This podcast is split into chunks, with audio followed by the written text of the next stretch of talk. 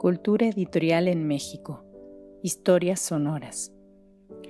Les damos la más cordial bienvenida a una cápsula de Cultura Editorial en México. Historias sonoras. En esta iniciativa nos proponemos ofrecer algunos fragmentos de historia, la historia de los editores y las editoriales, de los sellos y de las colecciones bibliográficas, de publicaciones periódicas y revistas culturales. En una palabra, las historias de los agentes y proyectos culturales que han permitido el surgimiento, consolidación y construcción de la edición en México. Nicolás León, el erudito editor y su bibliografía mexicana del siglo XVIII. Segunda parte. Tanto la crónica de Tello como los impresos mexicanos del siglo XVI, que eran únicos, y el códice de Fray Bartolomé de las Casas, por mencionar solo algunos de los documentos que poseyó, fueron publicados por él en artículos o en libros. De ese modo, después de que la obra era dada a conocer por su valor cultural e histórico, pasaba a ser un producto con valor monetario y era vendida. Fue así como con el dinero recabado adquiría nuevas piezas para seguir sus investigaciones. En esta sintonía, García y Casbalceta, quien también tuvo su faceta como erudito editor de documentos inéditos sobre el México hispano, publicaba documentos y los conservaba en su acervo, pues el dinero de sus haciendas le permitían solventar los gastos. En cambio, León vendió su vida en sus libros, en distintos catálogos y en tratos directos. Mi posición sobre este punto es que la diferencia de posición financiera entre algunos de los bibliógrafos mexicanos del siglo XIX determinó en gran medida la fragmentación del éxodo de algunas colecciones, y es una de las razones que explican la venta del patrimonio documental mexicano a bibliotecas extranjeras. León buscó trabajo apoyándose de sus ideales políticos y amistosos que lo llevaron a Oaxaca y a Chiapas, donde también se dedicó a comprar documentos, manuscritos y libros para sustentar sus investigaciones. Fue así que en 1897 León, su familia y su biblioteca se establecieron en Chiapas buscando ganar el premio de cuatro mil pesos que el gobernador había prometido a quien escribiera una historia de dicho estado. Según menciona en el estudio introductorio a la rara crónica Historia de la creación del cielo y de la tierra, del canónigo Ramón de Ordóñez y Aguiar, León compró libros de aquella región, pero al no cumplirse la convocatoria y por problemas políticos dejó esa ciudad, y por sus necesidades urgentes de dinero para atender a su familia, vendió la rica colección chiapaneca al librero anticuario señor F. W. Blake. Sin embargo, fue en 1900 cuando se publicó el catálogo de esa colección para su venta al mejor postor. Los problemas económicos de León fueron muy frecuentes, pues en distintas misivas con García y Casbalceta, John Nicholas Brown, Alex Hildrinka y Fisher se quejaba de sus finanzas. Pero esos problemas no le impidieron a León seguir sus investigaciones. Aunado a esto, en lo referente a su gran producción de libros, es posible que la bibliografía mexicana del siglo XVIII sea su obra maestra como editor e investigador.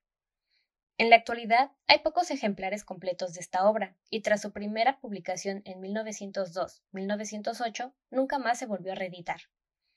Aunque en la década de 1990 se sabe que el doctor Roberto Moreno de los Arcos tenía la intención de realizar una segunda edición. La bibliografía mexicana del siglo XVI de García y Casbalceta, publicada en 1886, fue la base y modelo para los futuros trabajos bibliográficos de México. Se tiene referencias que García y Casbalceta seguiría sus investigaciones para el siglo XVII, pero debido a una desilusión decidió dejar ese proyecto. Fue entonces cuando Nicolás León y Agustín Fischer pensaron en continuar el trabajo de su amigo. Sin embargo, como Fischer iba adelantado en la investigación, León le cedió sus notas y acordó empezar la bibliografía del siglo XVIII. No obstante, al sentir que la vida se le iba, Fischer buscó al canónigo Vicente de P. Andrade para que continuara con esa investigación.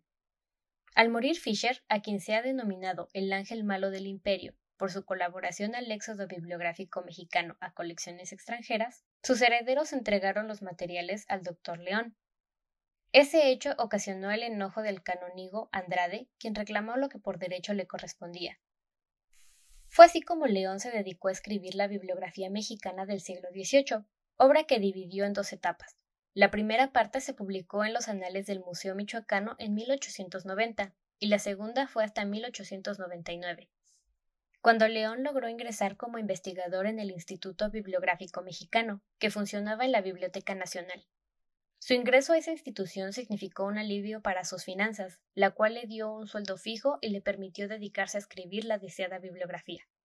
El proyecto inicial que surgió en los anales del Museo Michoacano culminó con una obra de seis tomos, distribuidos en siete volúmenes, ya que el tomo 2 estuvo dividido en dos volúmenes.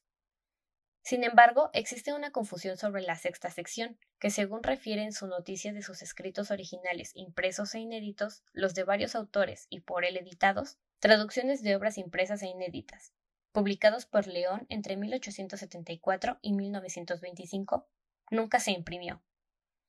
A pesar de esa noticia, hay al menos cinco bibliotecas en México que conservan algunas hojas impresas de dicho tomo. Tal vez el propio Nicolás León lo indicó como inédito porque el tomo estaba incompleto, como se analizará más adelante. Tal como explica Emma Rivas Mata, el doctor Nicolás León intercambiaba libros y pedía prestados otros a sus amigos. Los materiales se enviaban en una caja de zinc por correo certificado para evitar pérdidas o daños. Aunado a eso, su inspección a las bibliotecas conventuales de distintas latitudes, su trabajo en la Biblioteca Nacional de México y su propio acervo, lo llevaron a escribir una obra en la que registra 4.086 títulos diferentes.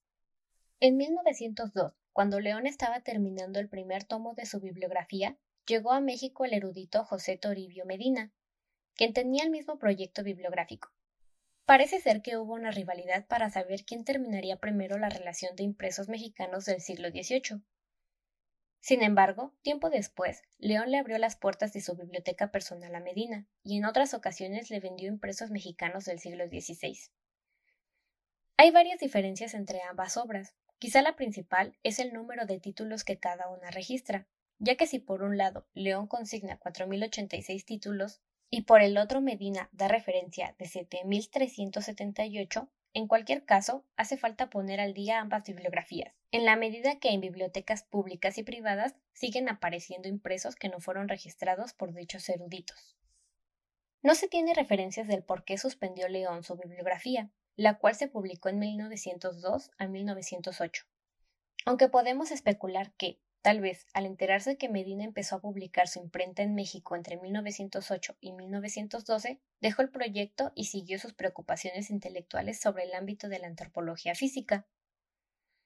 Coincide además un hecho con la suspensión del proyecto del mexicano. En 1908, León tuvo problemas con Genaro García, a la sazón del director del Museo Nacional, hecho que lo impulsó a dejar la ciudad para trasladarse a vivir a Cuernavaca, Dos años más tarde, con la caída del régimen porfirista, León se quedó sin presupuesto para el volumen séptimo de la bibliografía que, hasta donde tengo entendido, existe en forma manuscrita y pertenece a un librero madrileño. Como ya se mencionó antes, León siguió las enseñanzas de su maestro García y Casbalceta para elaborar su bibliografía mexicana del siglo XVIII. Siguió el modelo bibliográfico preestablecido y lo enriqueció al reeditar obras raras o manuscritos inéditos como las Gacetas de México de Juan Francisco Sahagún de Arevalo, la Crónica Chiapaneca de Ramón de Ordóñez y Aguiar y la Crónica Poblana de Diego Antonio Bermúdez de Castro. De ambas crónicas que aparecen transcritas en los volúmenes 5 y 6 de la bibliografía, León mandó a realizar en tirajes de 50 ejemplares una edición para sus amigos, Dichas obras cuentan con estudios introductorios diferentes.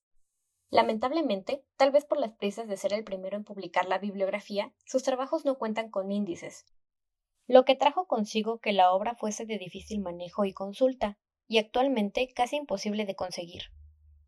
Fue hasta 1946 cuando Roberto Valles realizó un índice de los volúmenes conocidos de la bibliografía mexicana del siglo XVIII, pero con tiraje reducido a 100 ejemplares.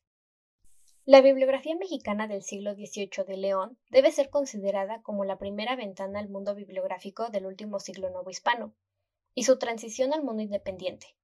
Fue el siglo XVIII cuando se establecieron varias imprentas nuevas en diversas ciudades del territorio nuevo hispano, Oaxaca, 1720, Guadalajara, 1793, Veracruz, 1794, que siguieron a las de México, 1539, Texcoco, 1597 y Puebla 1642.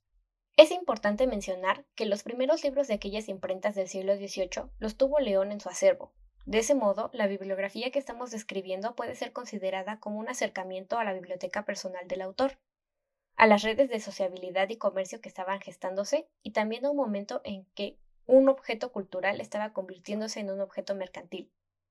Además de esta bibliografía, escribió otras, Médica Mexicana, inédita y sin fecha, y la Bibliografía Mexicana, 1923.